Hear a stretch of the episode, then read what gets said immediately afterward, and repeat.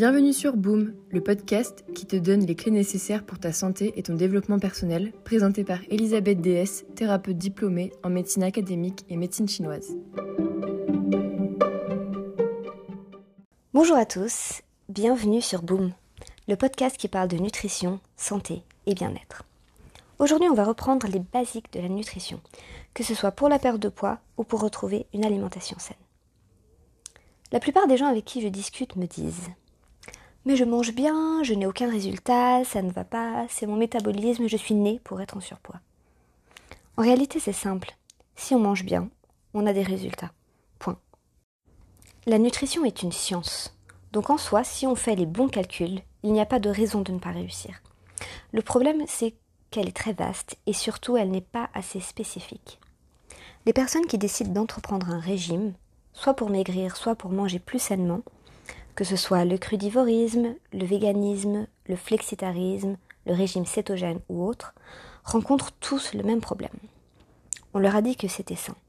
Donc ils le font, mais se retrouvent généralement soit avec des problèmes de digestion, de maux de tête, de fatigue, euh, aucun effet sur la prise de poids, et finissent par laisser tomber. Pourquoi?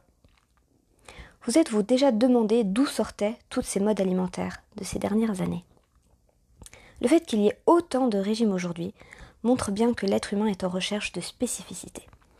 Toutes les nouvelles tendances New Age, dont celles que j'ai citées au-dessus, entre autres, euh, qui existent depuis plus ou moins une dizaine d'années, sont en réalité un cri de désespoir de personnes qui allaient mal et ne trouvaient aucune solution. Mais il manque un élément clé, un élément très important dont personne ne parle et que notre médecine actuelle ne prend plus en compte. Cet élément-là, c'est la thermique. En médecine chinoise, le chaud et le froid sont deux éléments absolument primordiaux dans la compréhension des maladies. En français, nous avons même un mot pour cela. Inflammation. On retrouve le mot flamme. En médecine chinoise, cela va dans la catégorie des maladies dites de type feu. Cela veut dire que le corps surchauffe. Donc si on mange des aliments trop chauds, prenons l'exemple simple du curry, qui est un aliment réchauffant. Qu'est-ce que cela fait?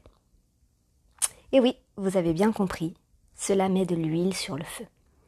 Les aliments en médecine chinoise ont tous un rôle et une thermique, et selon notre constitution, que l'on soit plutôt frileux, plutôt avoir des coups de chaud, euh, quelqu'un qui transpire beaucoup, etc., ce que vous mangez peut améliorer votre santé ou bien la détériorer. Vous comprenez maintenant pourquoi le régime révolutionnaire de votre mère, sœur, cousin n'a pas du tout fonctionné avec vous? C'est une question de constitution et de thermique. Si vous êtes une personne plutôt de type feu, avec des inflammations chroniques, le crudivorisme peut effectivement changer votre vie. Par contre, si vous êtes plutôt frileux, avec de l'arthrose ou que vous prenez souvent froid, manger cru et frais non seulement ne vous ira pas du tout, mais en plus pourrait aggraver grandement votre maladie. D'ailleurs, prenons un moment pour parler de ce terme, un coup de froid. Contrairement à l'inflammation décrite plus haut, le coup de froid se classe ici dans les, éléments hauts en médecine chinoise impériale. Et c'est là que le sujet devient passionnant. Non seulement les mots que nous utilisons tous les jours nous donnent déjà des informations importantes concernant la thermique, mais cela veut dire que ce savoir était connu à l'époque et que nous l'avons perdu. Prenons un autre exemple, l'arthrose. Cette maladie est une maladie de froid, raison pour laquelle mettre du froid dessus empire la douleur. Et mettre du chaud dessus améliore. Le jour où j'ai compris ça, ma notion des aliments a été totalement transformée.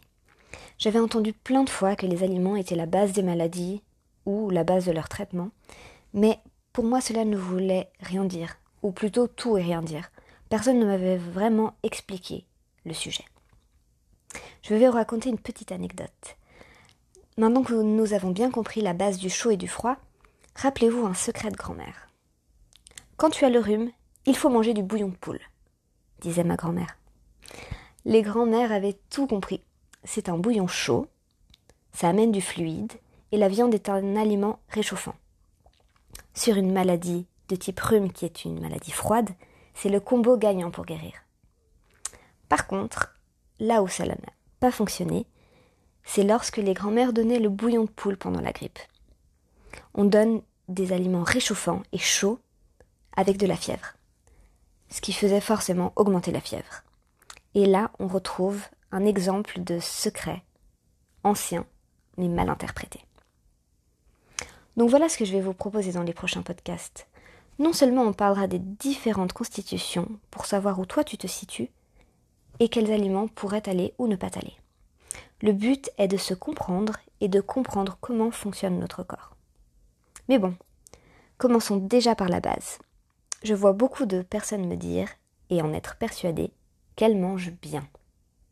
Mais manger bien, ça veut dire quoi? On a perdu la base de l'alimentation. Il y a manger sain, manger bien et manger nutritivement. Je vais reprendre l'exemple d'une de mes patientes qui était végétarienne et qui, selon elle, mangeait bien. Selon ce que les régimes lui avaient appris, soit beaucoup de légumes, des salades, des crudités, et elle me disait Je ne comprends pas, j'ai mangé une salade complète hier et pourtant je ne vois pas de changement sur mon corps. Pourtant la salade c'est sain, c'est cru, c'est léger. Est-ce qu'on commence à comprendre où est l'erreur ici? La première, c'est quelle est ta constitution? Si tu es une personne frileuse avec des maladies de type froide, la salade n'est vraiment pas la meilleure option pour toi. Et de deux, c'est quoi une salade complète? Euh, C'est une salade avec euh, plusieurs types de légumes, euh, mais surtout pas de croutons et d'huile parce que c'est gras. La bonne huile est un gras essentiel pour le corps. Ok, on va vraiment devoir revoir les bases. Prenons les recommandations pour une assiette saine. Il faut la moitié de légumes, un tiers de protéines et un tiers de céréales, complètes ou non. Ici, dans ce repas, il manque la moitié pour que ce soit une assiette complète. Et en plus, il manque le bon gras. Donc un simple filet d'huile d'olive aurait pu changer ça. Dans son alimentation, cette personne ne mangeait quasiment pas de protéines. Et saviez-vous que c'est l'erreur de 42% des femmes? C'est énorme. Une personne sur deux pense bien manger et ne mange pas assez de protéines. Les protéines sont la base de l'alimentation. Et ce n'est pas uniquement réservé aux sportifs. Mais une protéine, à quoi ça sert? S'il est vrai que les protéines alimentaires sont source d'énergie, les protéines sont surtout les briques de l'organisme elles permettent de fabriquer les muscles, les os, les cheveux, les ongles, la peau, entre autres. Lorsque les protéines alimentaires viennent à manquer, l'organisme va les puiser dans ses propres muscles, car il en a besoin en permanence. On parle de malnutrition protidique, le fait de ne pas avoir assez de protéines.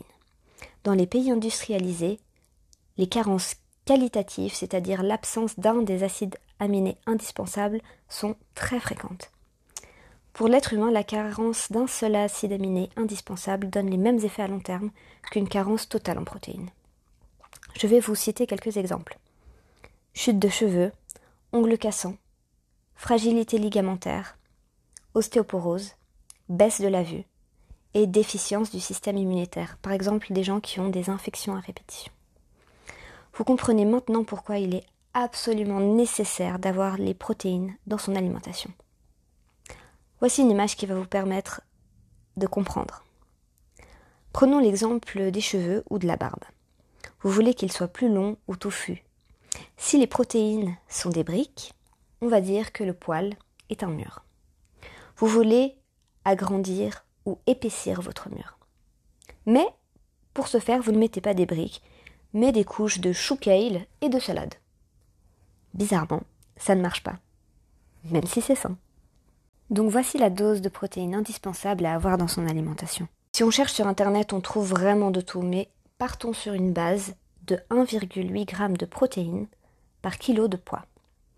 Vous pouvez monter jusqu'à 2,5 par kilo de poids si vous êtes très sportif. Mais bon, partons sur 1,8 g. Si vous pesez 65 kg, il vous faudra 117 g de protéines à répartir dans la journée. Et vous verrez que selon votre type d'alimentation, ce n'est pas toujours facile. Il y a plein d'informations intéressantes sur les protéines sur Internet. Si cela vous intéresse, vous pouvez approfondir vos recherches.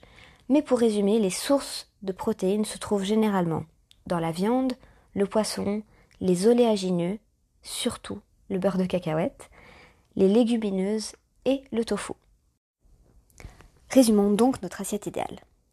Un tiers de légumes, un tiers de céréales complètes qui prend en compte le riz, les pâtes, les patates, le quinoa, le sarrasin, etc. et une dose de protéines dont on a parlé un peu plus haut. Et pour la thermique, vous avez également compris la base. Et pour la suite, vous retrouvez ça au prochain épisode. Merci à tous d'avoir écouté Boom, un podcast qui est gratuit et qui le restera. Si tu veux me remercier, n'hésite pas à mettre 5 étoiles et à t'abonner pour être notifié lorsque le prochain podcast sortira. En attendant, tu as pu faire un pas en avant pour prendre ta santé en main et tu peux te remercier toi aussi. Boum Le bruit que fait ton cerveau quand il percute que ce sont les petites choses qui changent tout.